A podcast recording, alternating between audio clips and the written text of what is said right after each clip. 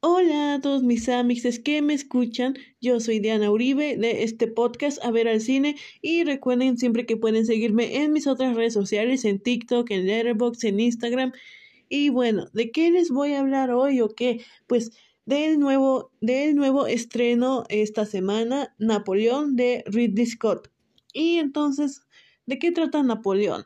Pues Napoleón se trata de aquí el, el general y después emperador Napoleón Bonaparte. Y Ridley Scott nos cuenta la historia de Napoleón Bonaparte, cómo, cómo, Napoleón sufrió y enfrentó vientos despiadados e infernales desiertos. Napoleón Bonaparte estuvo poniendo en riesgo su vida para conquistar toda Europa, etc. Y así fue el imperio napoleónico. No, no, no, esa es otra película diferente. Aquí, Napoleón de Ridley Scott nos va a contar la historia de Napoleón y todo su drama con su esposa Josefina y ahí de repente nos enseñan ahí algunas batallas de Napoleón para que te acuerdes de que sí, acuérdate que Napoleón también este es, es un gran conquistador, acuérdate que lo nombraron emperador, pero por el otro lado nos enseñan que Napoleón estaba bien menso. ¿No? ¿O cómo se le dice entonces? Tal vez que Napoleón Bonaparte nos muestra, Scott nos está diciendo que Napoleón Bonaparte era todo un simp. Un simp bien menso. Bueno, bueno, bueno.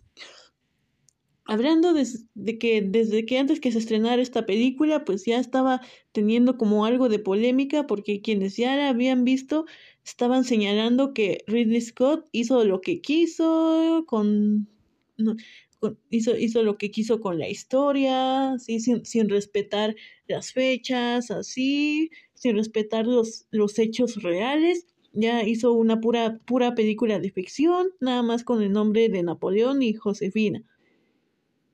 Pero bueno, entonces, la película no, no se trata de el conquistador Napoleón. La película se trata de Napoleón y Josefina, y todo este matrimonio que no entiendes, o sea, ah, ah no sé, qué decepción, qué decepción fue Napoleón de Ridley Scott. Parece que no sé qué le pasa a Ridley Scott que últimamente con, con otras películas, ¿qué, ¿qué le pasa? ¿Qué le pasa a Ridley Scott? Pero bueno, bueno, entonces Napoleón habla sobre su conflictivo matrimonio con Josefina y también nos narra un poco de cómo fue, cómo empezó siendo general, ahí después peleaba y terminó siendo, terminó siendo emperador. Y bueno, o sea, aparte de que esta madre, esta película dura dos horas y media y se y se los digo, yo en la sala de cine, en la función de prensa, me estaba durmiendo ahí. Ya casi al final yo me estaba durmiendo ahí, porque esta, esta película todo el tiempo va brincando de un momento a otro, todo el tiempo estamos, ni o sea, nada, todo el tiempo estamos brincando de un momento a otro que ni siquiera hay ningún desarrollo de personaje, ni, ninguna profundidad. O sea, y ay, Ridley, Scott tenía a Joaquín Phoenix interpretando a, a Napoleón. Ridley Scott hizo que Joaquín Phoenix se viera como un estúpido. No manches, ¿cómo? Y es que aquí literal en la película de Napoleón, Napoleón es todo un estúpido. O sea, no sé si esta fue la intención de Ridley Scott, si lo hizo a propósito para burlarse del personaje o si fue accidental, quién sabe.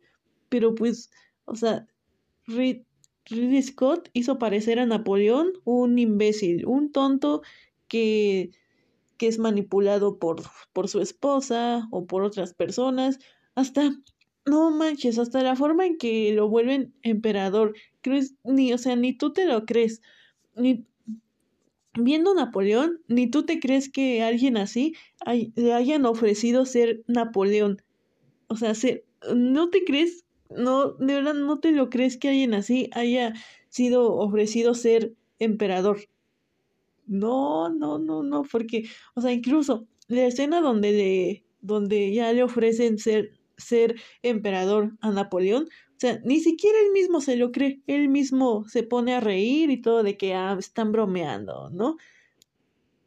Porque, o sea, la, la película sí, creo está consciente de que Napoleón está, está mostrando bien menso. No manches. Pero por eso les digo, no sé si esta era la intención de Ridley Scott de ridiculizar a Napoleón Bonaparte o si fue accidental. Y, ah, pues, y pues hablando sobre las escenas de acción que son contadas, o sea, este es un gran problema porque todo el marketing y la publicidad que se le está haciendo a Napoleón le está vendiendo como una película completamente diferente a la que es.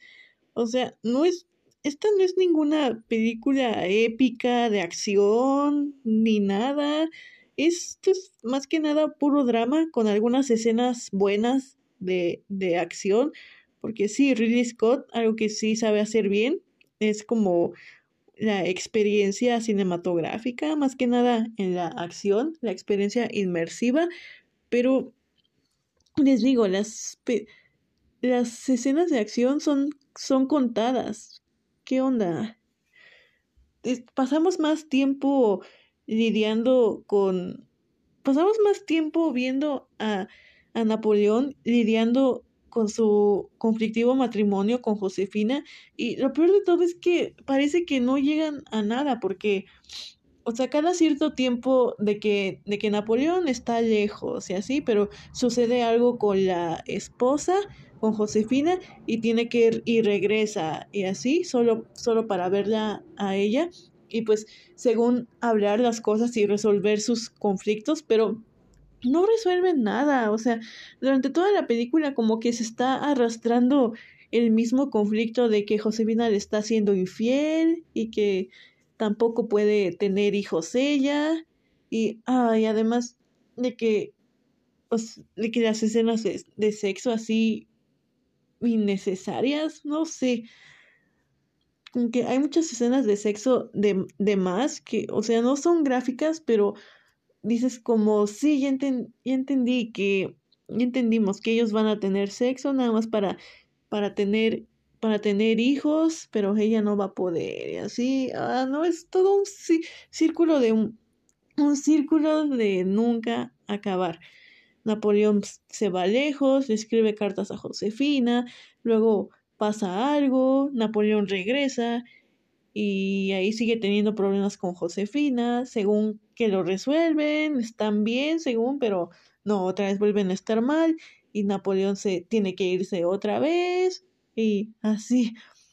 O sea, ni, ni siquiera te crees que ese matrimonio hay que haya amor en ese matrimonio ni nada, porque se dicen como de que es que tú eres mi mejor amiga, tú eres el amor de mi vida, de que no, aunque aunque nos vayamos a divorciar, tú sigues siendo mi mejor amiga y no te y no quiero perderte, y así, pero no hay nada de profundidad en ese en cómo se desarrolla la pareja, o sea, este es todo un problema con la película, de que quiere abordar tantas cosas que como que va dejando de lado lo que va abordando así, lo deja de una forma superficial, no hay ningún desarrollo casi en ninguna trama, no hay ningún desarrollo ni profundidad en el matrimonio de Napoleón y Josefina, no hay ningún, no hay ningún no hay ninguna profundidad en las batallas que tiene Napoleón, que se supone que está conquistando las tierras y así, pero nada más se sienten como como ah, sí, ahora tiene que pelear y ya, no se siente ninguna motivación ni ningún trasfondo. Tampoco se siente un trasfondo ni ninguna profundidad de cuando lo van a hacer emperador. O sea, es como literal la película es como, oye, pues, ¿quieres ser emperador? Y Napoleón nada más se ríe, pero después dice, bueno, y ya. Pero bueno, ya van 10 minutos y no quiero que este sea un capítulo largo porque, como les digo, no me gustó, no me gustó nada, me gustó a secas y fue toda una decepción para mí, Napoleón de Ridley Scott. Así que, así que digo de que les puede gustar, hay a, hay a quienes les podrá gustar, pero sí les digo que la película es muy diferente a lo que se pensaba. Así que vayan, no vayan con expectativas altas o sí que estén conscientes que la película es completamente diferente. O sea, no es ninguna historia de acción épica ni nada. Pero bueno, hasta aquí va mi reseña, mi opinión de Napoleón de Ridley Scott. Yo soy Diana Uribe y recuerden que pueden seguirme siempre en mis otras redes sociales como en TikTok, en Letterboxd e Instagram. Y sin nada más que decir, bye.